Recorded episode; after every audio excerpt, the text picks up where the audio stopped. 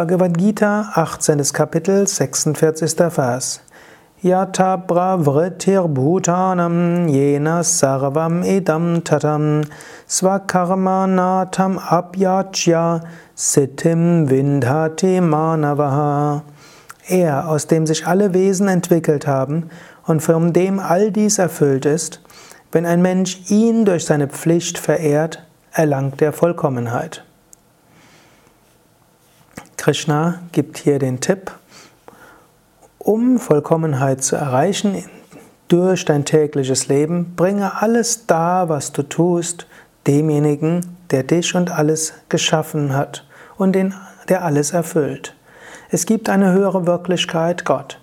Diese höhere Wirklichkeit ist hinter allem im Universum.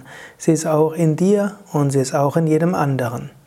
Letztlich geschieht, was geschehen soll. Letztlich bist du ein Teil dieses Höchsten. Letztlich hast du dich entwickelt aus diesem Höchsten. Letztlich sind alle Wesen, auch du, erfüllt von diesem höchsten Wesen.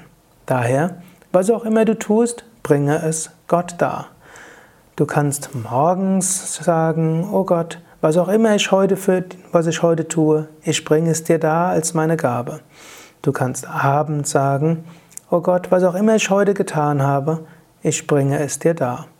Es gibt auch diesen Vers, den wir bei Yoga Vidya im Rahmen des Satsangs immer rezitieren.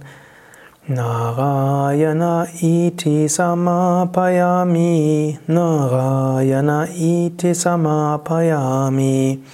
O Gott, der du in allen Wesen bist, Narayana, ich bringe dir alles dar. Was auch immer ich heute getan habe oder was auch immer ich heute tun werde, mit meinem Körper, mit meinen Sinnen, mit meinen Gedanken, mit meiner Psyche, mit meinem Herz, mit meiner Natur, mit meinem Selbst, was auch immer ich heute getan habe und tun werde, ich bringe es dir dar. Du kannst auch, gerade heute, vor und vor jeder Handlung, die du tust, oder vor jeder Aufgabe innerlich sagen, Narayana iti samapayami. O Gott, der du in allen Wesen bist, ich bringe dir das dar, was ich gleich tun werde.